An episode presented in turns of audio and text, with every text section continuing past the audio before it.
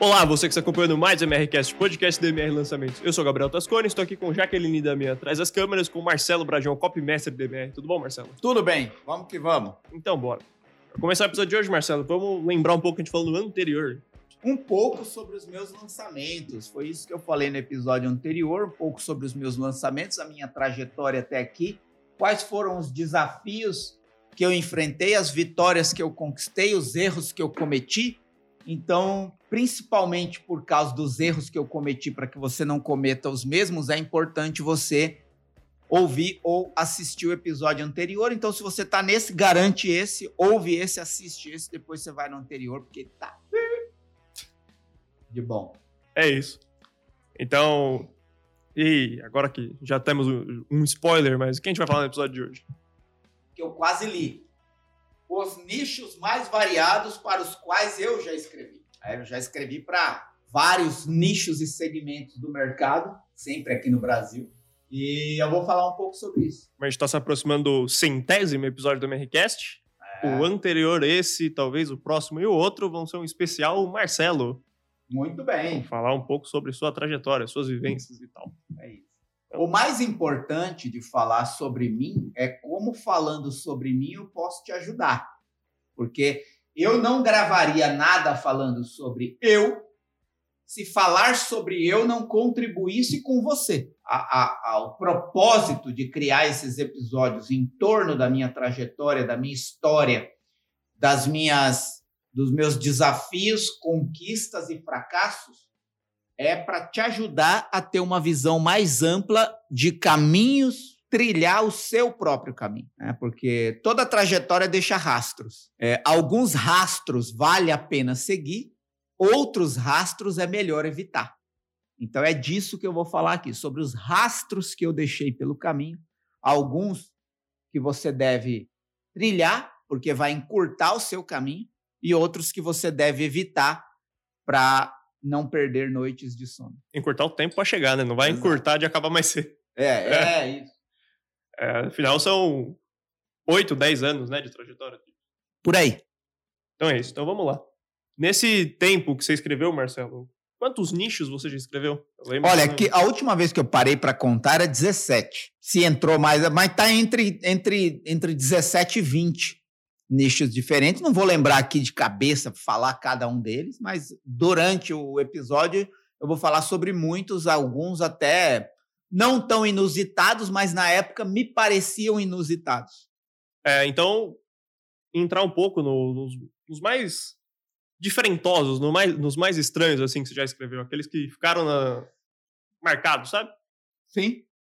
Vamos lá. Um, que, um primeiro que ficou marcado, é, vou falar especificamente de dois, porque são coisas que eu não tinha o mínimo conhecimento, mas cada um com a sua característica. Sobrancelha, a gente fez uma sequência é, de lançamento com webinário para vender curso de sobrancelha. A gente, é, eu escrevi também para um lançamento para reposição hormonal natural, reposição hormonal feminina, né? especificamente para mulheres que estavam na pré-menopausa ou já na menopausa. E, e, esses dois são bastante característicos porque eu não só não conhecia, como eu não teria condição de conhecer. Eu nunca fiz minha sobrancelha, não pretendo fazer, não tenho nada contra quem faz, é, mas é uma experiência que eu nunca tive. Então, eu não tinha, não, não era uma coisa que eu queria experimentar, né? E, eu sou uma pessoa que promove esse negócio de experiência. Se você vai falar sobre um produto, é importante que você experimente. Queria fazer a minha sobrancelha. Né? Nunca fiz, não pretendo fazer um dia. Já estou com 44 anos, isso nunca foi importante para mim. Talvez não vai passar a ser importante um dia. Mas para minha esposa é, e para muitas mulheres é, e para muitos homens também é. Uh, então eu tive que vasculhar muito com a especialista e com pessoas que faziam, dependiam disso ou trabalhavam com isso, para entender mais a fundo. Então foi significativamente desafiador. Mas é, a gente não teve o resultado que a gente esperava, mas teve um resultado satisfatório, significativo para dizer que estava progredindo. A gente ficou trabalhando com essa pessoa por cerca de seis meses, ou 10 meses mais ou menos. E depois ela seguiu o caminho dela e tá tudo certo. Já o outro, com reposição hormonal feminina, aí é uma coisa que nem se eu quisesse, né? Porque a sobrancelha, se eu quisesse ainda, eu poderia abrir uma exceção, falar, vou fazer, vai crescer depois e tá tudo certo e eu nunca mais faço. Eu poderia né, ter, ter tido a experiência de sentir na pele, ver o que, que aquilo de fato significa, se aquilo ia mudar a visão que eu tinha do meu rosto, porque era uma das propostas do curso, era é, é, é, dar, transmitir uma mensagem positiva para a mulher que faz ou que, ou que vive daquilo, enfim. Mas a reposição hormonal feminina, eu não ia ter como. Não ia ter como, impossível. E aí foi ainda mais desafiador falar de uma coisa que eu jamais teria condição de sentir na pele, sequer imaginar. O que é uma mulher numa fase pré-menopausa ou já na menopausa e como isso mexe de fato é, nem se eu estudasse em Harvard sobre o assunto, eu conheceria teoricamente, mas não na pele, o que vive uma mulher nessa, nessa fase e, e o que a proposta, a solução daquela médica, uma solução natural, não sintética nem química, é, medicamentosa, poderia ajudar. Então, foi também um desafio de pesquisa intensa, de conversa intensa também para mergulhar nessa realidade, saber que palavras eu poderia dizer para não ofender, não ferir e alcançar o meu objetivo de conversar com as mulheres de igual para igual. Imagina um homem escrevendo para influenciar mulheres a tomar decisão a respeito de uma solução natural para o hormônio feminino. É, como encontrar as palavras certas. É, enfim. É, então, esse foi. E aí, o último que eu quero falar aqui, dentro desses três, para não citar outros, é quando eu descobri que existia cura. Aí foi tipo, minha cabeça bugou. Né? É, eu não sabia que existia isso no mundo. Eu, eu não estou é, exagerando. Eu, de fato, fiquei surpreso quando eu descobri que existia possibilidade de cura física mental e espiritual por meio de frequências sonoras. E que isso é milenar. E que isso tem a ver com linhas budistas, tibetanas. Eu, me arrepia de falar. Por quê? Porque ser cop também te dá essa condição maravilhosa de estar que você não conhece, que você não sabia que existia. E que às vezes até conflitam com coisas que você pensava. E você tem que ali, às vezes, superar um, um, um pré-preconceito, sabe? Sabe é o pré-preconceito? Você olha e fala assim: hum, será que isso funciona? E aí você vai a fundo, e eu tive a oportunidade de conversar com um especialista, que por sinal é mestre de Kung Fu, treinado no Tibete, é, por mestres orientais, conhece isso assim com uma maestria. É, sabe, o gongo tibetano, a, a, a, enfim, todas aquelas particularidades, e uma pessoa está com uma dor em um lugar específico do corpo, a pessoa está com uma dificuldade emocional, a pessoa está com um conflito espiritual e uma sequência de frequências sonoras pode realinhar a pessoa com a própria vida, com o ambiente que a cerca. Eu achei mágico, magnífico, maravilhoso. É, e foi uma descoberta trabalhar para isso. E ao escrever, ao pesquisar sobre isso, conhecer e escrever sobre isso, convencer a mim mesmo para não é, ficar apenas nas palavras, eu tenho aqui um aplicativo que eu uso para aplicar isso na minha vida até hoje, depois de ter trabalhado dois anos atrás para esse mercado, entendeu? Então a gente fez uma campanha, o, o projeto era uma única campanha que a gente ia fazer para esse especialista. A gente fez a campanha, teve as vendas, mas aquilo marcou tão profundamente a minha vida que até hoje, pelo menos uma vez por semana, eu faço é, usando esse aplicativo Insight Timer, Insight Timer, né? não sei o quanto dá para ver aí, Insight Timer. É um aplicativo de meditação e frequências sonoras que eu utilizo até hoje para fazer aplicar a técnica de frequências sonoras na minha vida. De tanto que isso fez sentido para mim. E, e, é assim, acho que a coisa mais legal é, nesse projeto é que eu estava escrevendo para convencer a mim mesmo. Eu estava pesquisando, aprendendo e escrevendo para vender um produto que eu mesmo tinha que ser convencido a entender e querer comprar. Então, foi realmente uma experiência maravilhosa. Então, eu quero citar essas três por causa dos desafios, das descobertas, das vitórias, mas dos conflitos pelos quais eu passei. Né? Tanto diante de uma situação que você não quer, uma situação que você não tem condição de saber, e uma situação que você aprende que é bom, sabe? Enfim, esses três aí. Talvez eu tenha falado demais, mas acho que é isso me faz gostar tanto, né? Desse ambiente, é você conhecer coisas que você não imaginava nem que existiam. Show. É, e entre esses ou entre todos, qual você aprendeu mais coisa? Qual você tirou, sei lá, um ensinamento de vida que você leva até hoje? Tem esse daí do, dos sons que você leva, mas tem mais algum, algum ensinamento? Olha, o, eh, eh, o que eu aprendi mais não está entre nenhum desses que eu citei. Uh, o que eu aprendi mais foi quando eu escrevi para coach, desenvolvimento humano e alta performance. Né?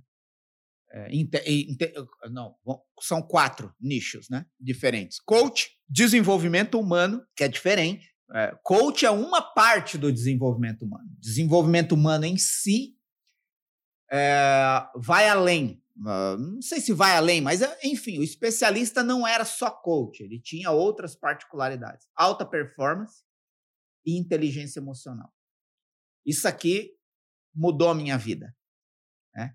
Eu sou grato ao marketing digital, principalmente porque eu trabalhei com esses quatro nichos. Porque fazendo o curso desse, desses especialistas e escrevendo para eles por vários anos, a minha vida ficou melhor. Para você ter uma ideia, eu tenho três cursos de coach, três de inteligência emocional, dois de alta performance e um de desenvolvimento humano. Que eu tenho orgulho de ter dedicado tempo e energia para viver aquilo como se a minha vida dependesse daquilo. Eu entendi a minha vida de uma forma que eu nunca entenderia se eu não tivesse me aproximado desse tipo de conhecimento. Então, eu sou apaixonado por esse tipo de conhecimento. Né?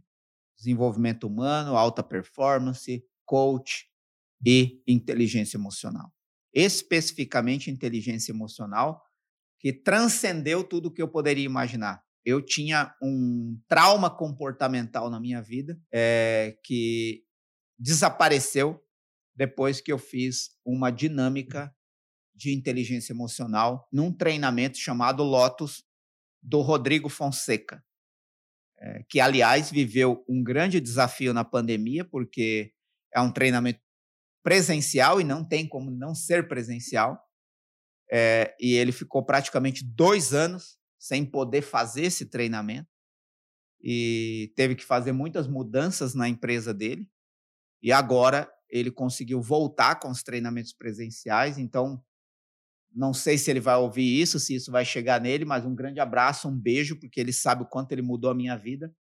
Com essa uma única dinâmica que durou ali talvez uma hora, uma hora e meia, mas que mudou a minha vida para sempre. A forma como eu via a minha vida antes daquele momento, como eu passei a ver a minha vida depois daquele momento, por causa de um único trauma comportamental que desapareceu da minha vida depois daquela dinâmica de respiração dentro de um treinamento de inteligência emocional. E eu, por que eu fiz esse treinamento? É aí que está a pergunta. Porque eu ia escrever para vender ele online. Uma, uma, uma, uma parte dele que poderia ser adaptada para ser aplicada online. Seria uma espécie de primeiro passo antes da pessoa fazer o presencial. Então a gente estava formatando um treinamento que ia ser vendido online para preparar a pessoa para fazer o presencial.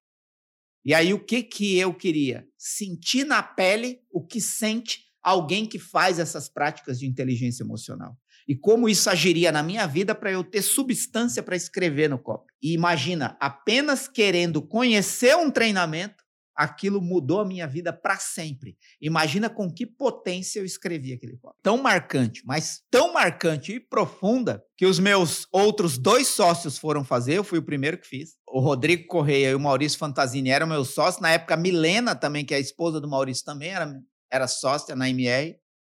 E todos eles foram fazer. Todos eles mudaram de vida nesse treinamento específico. Cada um com as suas particularidades. E aí a gente trouxe isso para dentro da empresa. E a gente oferece isso para os nossos colaboradores. Você já fez, Gabriel? Não. Gabriel está na fila. Na a Jaque, que está aqui atrás da, da câmera, já fez. E a maioria dos nossos colaboradores recebeu a, a, a, a oportunidade de fazer. Ninguém é obrigado a fazer, mas quem quer pode fazer gratuitamente, sem nenhum custo. É algo que a empresa investe nos colaboradores porque a gente sabe o poder que isso tem.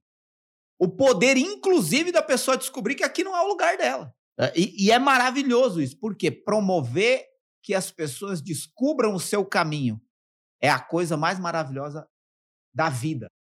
É você ajudar as pessoas a descobrirem o seu próprio caminho. Então, enfim, é, é mágico isso. Foi, foi inesquecível. E tem também a minha experiência com coach, com alta performance, por exemplo, com alta performance e desenvolvimento humano, quando eu fiz o. Eu trabalhei por três anos com o Rodrigo Cardoso, do Ultrapassando Limites. E a experiência mais profunda que eu tive com ele foi andar, caminhar sobre quatro metros de brasa incandescente, que eu, eu não acreditava que era possível. Essa é a, é a verdade. E, e, e eu já escrevia para ele há uns seis meses, mais ou menos. E a gente vendeu 900 cursos. E aí teve o evento presencial. E aí eu fui no evento presencial só para andar sobre a brasa. E foi inesquecível. É mais um momento inesquecível. O momento em que você percebe que você é capaz de qualquer coisa. Caminho de quatro metros de brasa incandescente. É claro que alguém que vai ouvir, vai assistir isso, ah!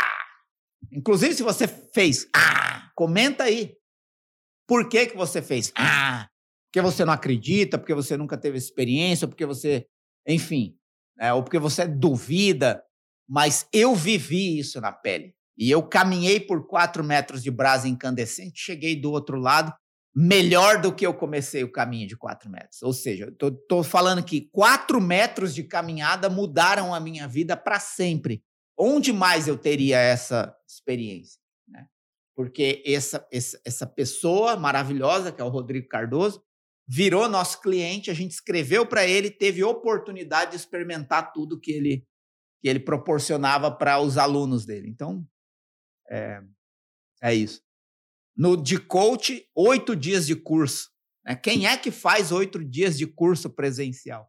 O José Roberto Marques, do IBC. Oito dias de curso presencial. E o sétimo dia, não quero dar spoiler aqui, porque esse curso deve estar acontecendo ainda presencialmente, mas você tem uma experiência que dura praticamente 24 horas, ou 36 ou 48, depende seu, da sua disposição. Treinamento incrível também, que foi, inclusive, eu citei em algum episódio anterior que eu mostrei até a apostila de 500 e tantas páginas que esse treinamento de oito dias é, oferecia e que depois a gente sintetizou para transformar aquilo num treinamento online, fez um lançamento. Então, essas coisas são inesquecíveis, sabe? E, e tudo isso porque eu queria experimentar o que eu ia vender. E, e, e, experimentando o que eu ia vender, a minha vida ficou melhor. Mas a uhum. mais marcante, inteligência emocional. Tudo muito bom, tudo muito bonito.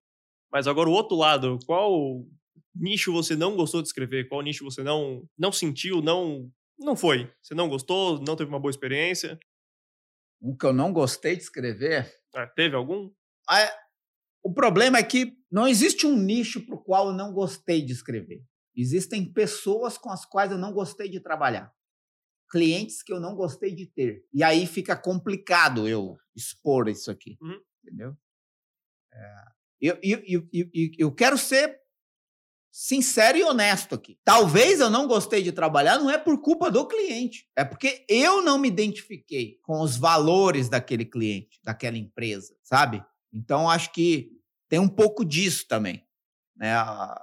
as, as coisas não deram liga, o relacionamento não, não, não, não vingou. Né? Não, não, não, estou com isso querendo dizer que o cliente, a empresa é culpado, e eu também não vou citar o nome de ninguém aqui, então tem essa coisa. Mas alguns que a gente recebeu a proposta para fazer não aconteceram justamente porque a gente já não gostou do, do, do, do, produto, do projeto na reunião. Então, eu talvez não tenha uma lembrança mais viva de algum que eu nunca gostei de trabalhar, porque esses que eu não gostaria de trabalhar já não deram certo na reunião de negociação.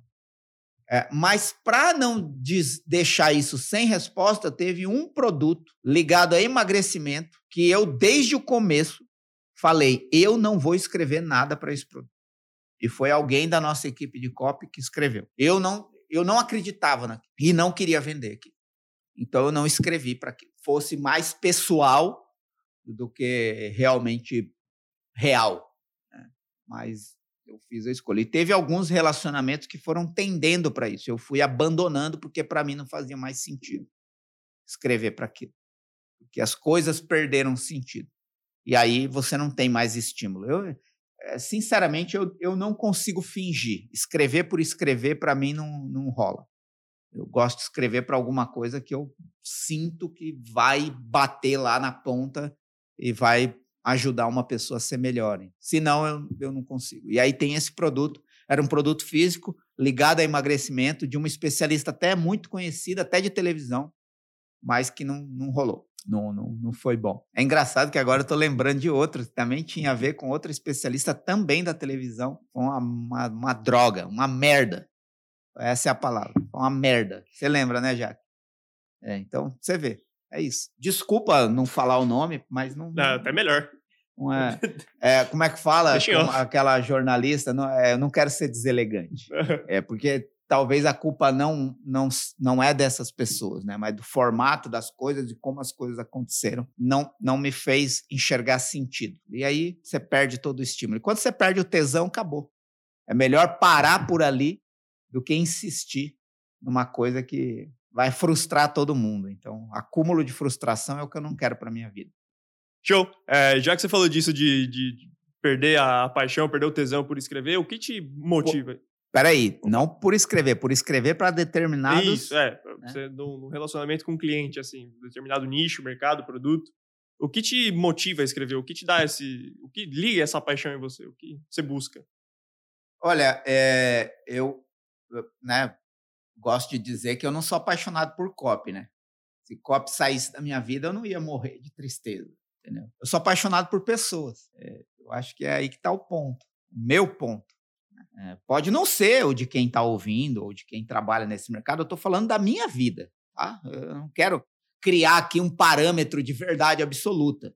Tem gente que vai falar, eu sou apaixonado por copy, dou a minha vida por copy, quero morrer copy. Para mim, eu não, não faço essas afirmações porque sempre, nunca, e eh, são coisas que não fazem parte da minha vida. Amanhã eu posso virar um atleta de alguma coisa que eu não sei e não, não sei. É, amanhã, para mim, é uma descoberta muito magnífica. Então, é, hoje, é, eu dou a minha vida por isso, mas eu já dei a minha vida por outras coisas. Só que todas as coisas pelas quais eu dei a minha vida no centro, no núcleo, estava a minha paixão pelas pessoas, por me comunicar com pessoas, por me relacionar com pessoas, por descobrir coisas novas. Acho que a minha, a minha paixão de vida é meio investigativa. Então, antes de repelir alguma coisa, eu gosto de mergulhar naquela coisa, absorver algo daquela coisa, para depois filtrar aquilo que faz sentido para mim. Né? É, tem até uma, uma, passagem bíblica, né, que diz, se eu não me engano, Paulo, né, diz: experimentar de tudo e ficar com o que é bom. Né?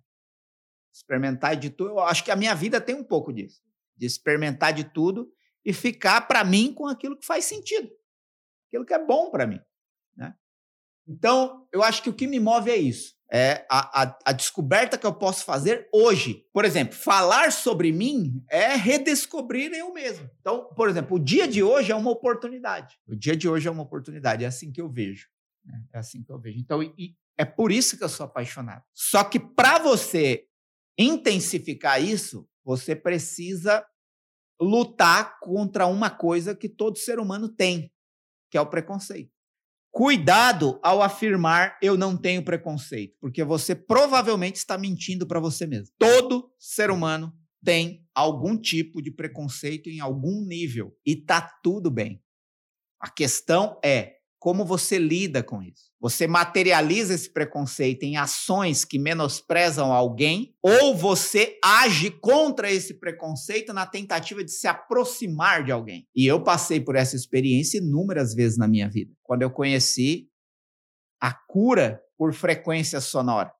Qual que é a primeira reação? Hum, será que isso funciona? É um preconceito. Porque antes de mergulhar e procurar conhecer, eu tive uma percepção duvidosa. Isso é preconceito. E aí o que, que você faz nessa hora? Vai ao encontro. Você só quebra preconceito mergulhando a fundo no objeto preconceituado.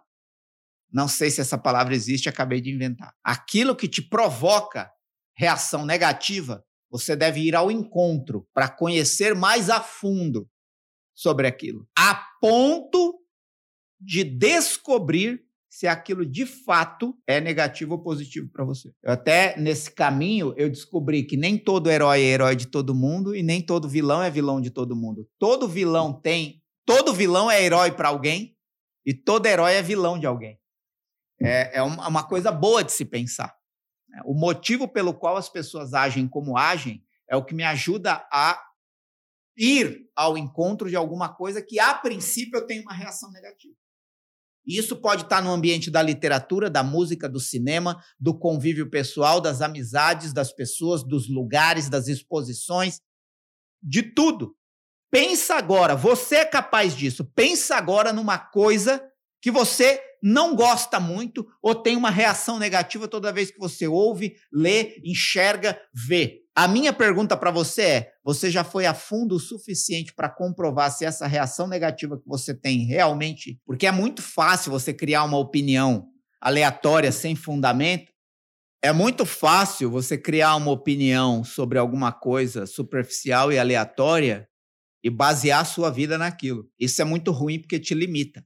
Eu não gosto de filme de romance. Assiste, porque isso vai te dar várias coisas. Primeira coisa, uma vitória sobre você mesmo.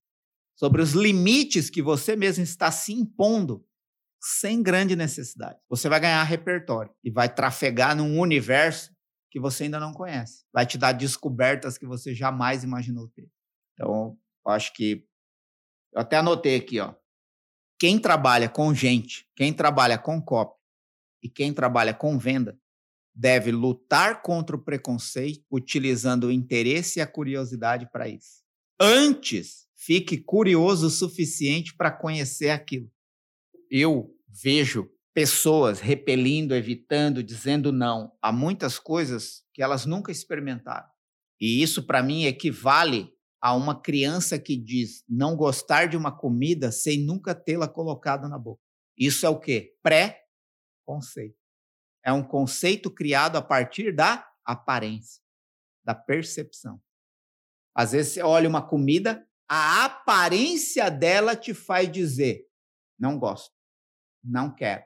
Mas se você tem autodomínio e atitude e coragem, e é preciso ter coragem de pegar uma colherada dessa comida que o seu olho não está gostando, colocar na boca. Às vezes seu nariz não está gostando, colocar na boca e sentir o sabor para comprovar se de fato aquilo não é bom, como seu olho está te dizendo, como seu nariz está te dizendo, você não tem condição de dizer que realmente não gosta daquilo, porque você não experimentou todas as possibilidades. Você está julgando aquilo por uma percepção limitada limitada ao que você vê, limitada ao que você sente.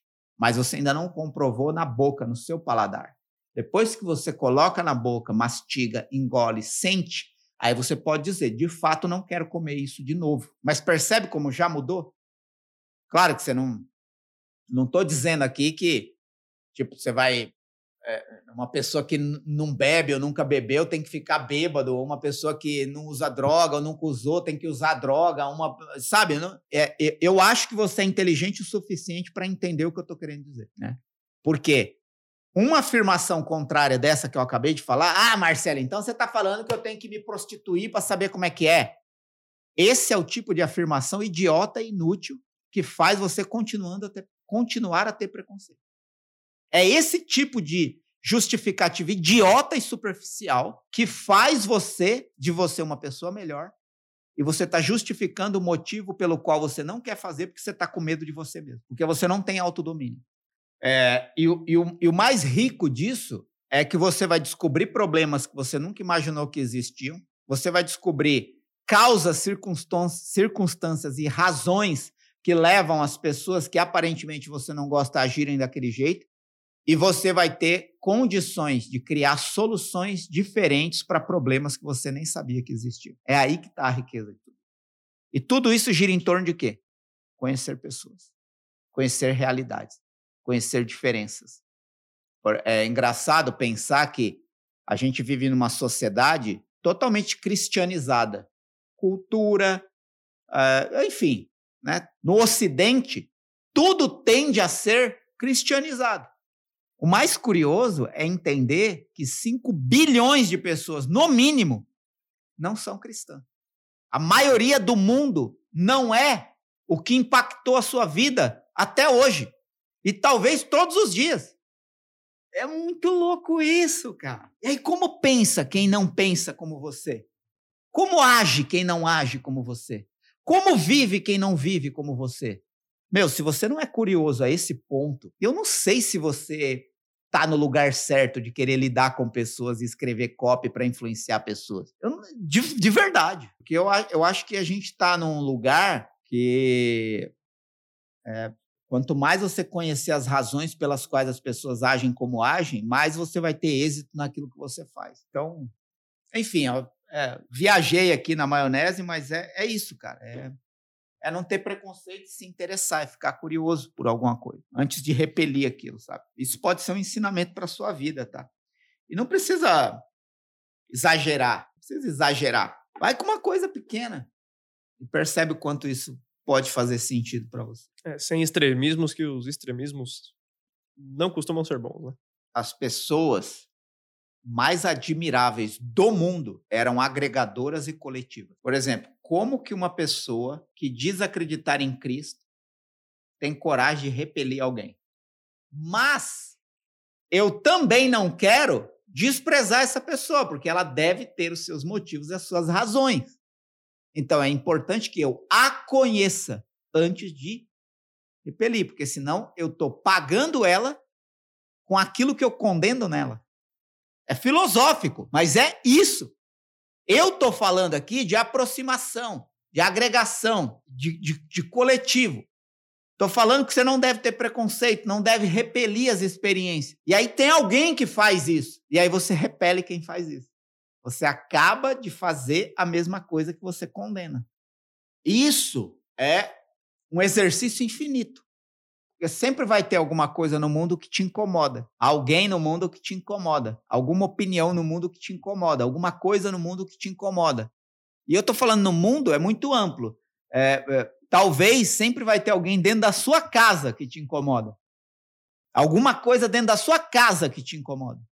E você em vez de dar esse passo positivo, de se aproximar e buscar entender, curiosamente, se interessar sobre aquilo, você prefere repelir. E muitas vezes, repelir é o equivalente a tomar veneno e querer que o outro morra. Você passa mal com um problema que você não gosta no outro e você que morre, você que sofre, você que passa mal. Eu sei que essa conversa entrou para um ponto muito diferente do contexto todo. Mas eu acho que ainda faz sentido porque é a minha essência. É a minha essência. Buscar conhecer o outro lado. Isso é o que me move. Isso me faz me sentir bem comigo mesmo.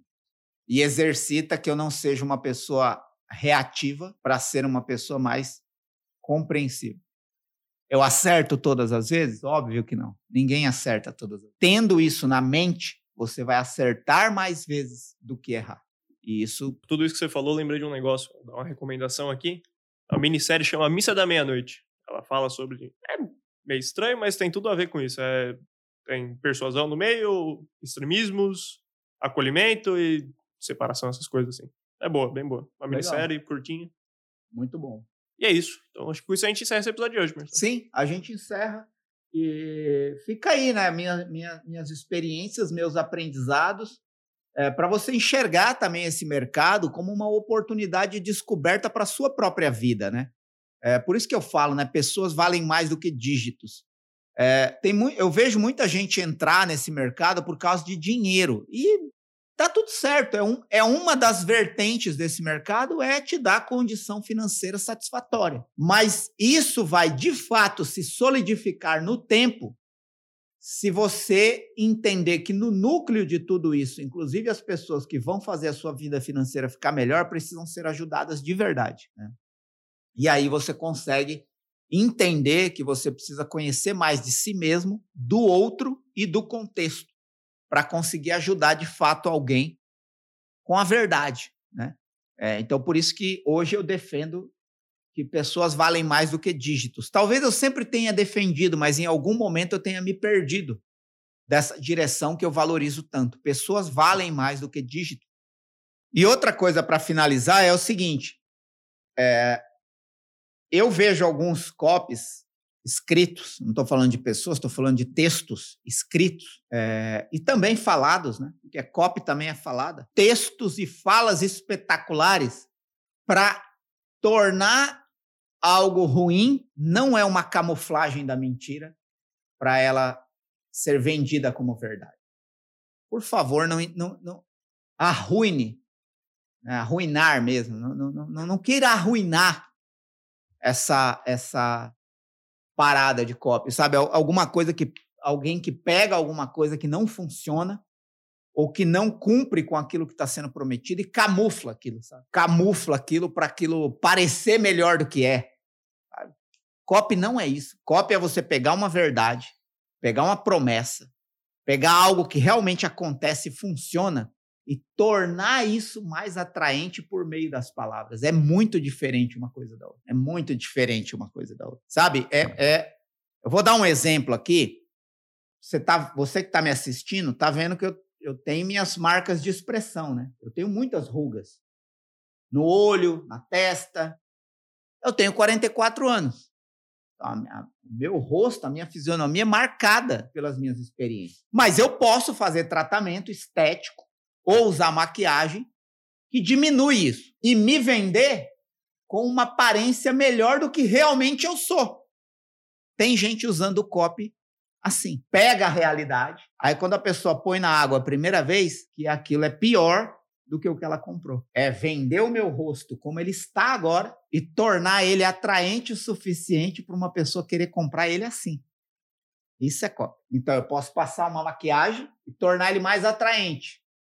E talvez, se eu passar uma maquiagem, fizer uns tratamentos estéticos bem feito, só de bater o olho você vai falar: "Nossa, que bonito". Ou eu posso fazer você enxergar o meu rosto bonito pela história que eu vivi, que gerou essas marcas de expressão que eu tenho hoje.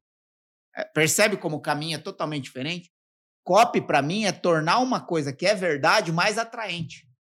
Não tornar uma coisa que não funciona algo bom para alguém. Então, é, não confunda copy, sabe? É, porque eu vejo que, que tem gente aí usando copy assim, camuflando a mentira e vendendo ela como uma verdade. Você vai arruinar com tudo. Mas a primeira coisa que vai ser arruinada é a sua própria reputação. Pode demorar um pouco, mas vai acontecer. Acredite. É isso. É assim que eu acabo. Muito bom. Alguma consideração final, Marcelo? Seja feliz. Importante.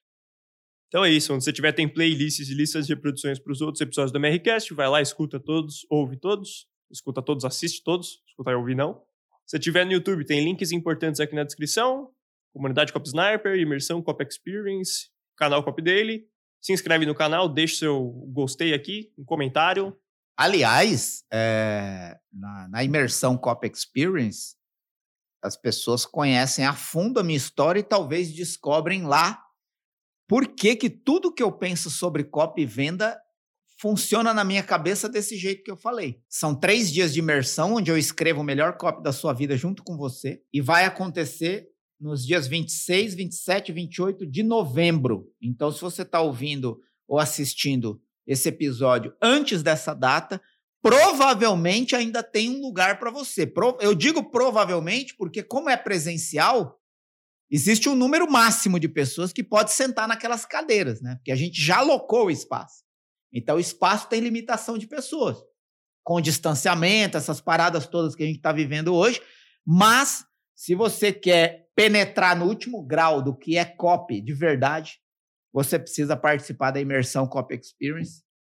É, é uma imersão que muda a vida de qualquer um que senta lá. E se não mudar a sua vida, você pega seu dinheiro e volta para sua casa feliz. É, mas se você achar que na primeira metade do primeiro dia eu já mudei a sua vida o suficiente para você querer viver até o final, é, e é o que acontece com todo mundo até hoje, nunca ninguém pediu reembolso, então eu acredito que funciona. Faz sentido você participar e o link está logo aqui abaixo desse vídeo. Se você está no YouTube, toca nele e vê se faz sentido você fazer parte dessa imersão. Um grande abraço, é nóis, falei demais. É isso. Se não tiver no YouTube, tiver Spotify ou outra plataforma de reprodução de áudio, ou você vem aqui para esse vídeo, ou você vai para o Instagram do Marcelo, arroba Marcelo Bragion, que você encontra o link lá. E é isso. Muito obrigado a você que acompanhou até aqui. Até mais. Então, mas é, é nesse momento que a gente entende que copy é só um título para uma coisa que sempre aconteceu para quem sabe tratar bem as pessoas e vende. Então, tipo assim, copy não é uma coisa assim, nossa, quem criou o copy? Por isso que eu acho que idiota isso, quem inventou o copy. Quem inventou o copy foi os primeiros vendedores, os fenícios lá no deserto. Porque eles tinham que vender alguma coisa, tinha que convencer você a comprar essa uhum. coisa, entendeu? Mano, isso começou antes de Cristo. Não, não tem esse negócio, ah, não sei o quê, nos Estados Unidos. Né? Para de, de, de olhar a copy como uma, uma mera aleatoriedade inventada pelo homem. Exato, mano. Copy é a forma como você influencia alguém a concordar com você. Isso existe desde que o ser humano existe. Desde que Eva convenceu Adão a comer o raio da maçã, existe copy. Porque se você ler o texto, o que ela usou foi influência e persuasão. O que eu entendo é assim: a gente decodifica o que já existe. Então a gente identifica acontecendo. Então o que é interessante é qual foi o gatilho de influência que esse cara utilizou. Por exemplo, ele te tratou bem, ou seja, ele te deu algo de graça, sem ter certeza que você ia comprar alguma coisa dele. E aí você começou a se sentir em dívida. Aí quando ele te ofereceu, você se sentiu culpada se dissesse não. Então deixa eu dizer sim. Ponto. É, é aí que entra o copy. É como reproduzir isso agora. Conscientemente. Porque talvez ele faz isso até inconscientemente. Meu pai. Meu pai ele vai na feira, ele demora três horas. Por quê? Porque ele conhece todo mundo na feira. Então ele conhece os vendedores. Se um não vem, ele pergunta. Entendeu? E ele vai conversando com os donos da barraca. Obviamente, ele compra melhores coisas por um preço menor. Então ele pede uma bacia com cinco maçãs, o cara coloca seis, sete. Por quê? Porque é amigo dele. Saca? Então aí você começa a ler no cotidiano o que a gente usa conscientemente no copo.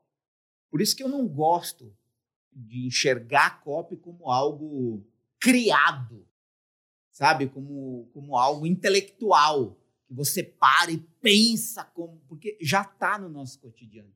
É só ler, interpretar e reproduzir. Aí, na reprodução, é que está o desafio. Como você já que pode reproduzir isso num texto ou numa fala o que você viu acontecendo com você ao vivo e a cores, entendeu? Talvez por isso o meu jeito de ensinar copy seja tão único, porque é assim que eu enxergo copy. Porque copy já esteve na minha vida muito antes de eu saber o que era copy, de imaginar o que era copy. E não só na minha vida, mas na vida de todo ser humano que pisou nessa terra. Acordarem com elas teve mais êxito do que quem não sabia fazer isso. Tão simples quanto isso. Por exemplo, você vê esses filmes de reinado, de império, esses filmes históricos e épicos. Sabe os conselheiros?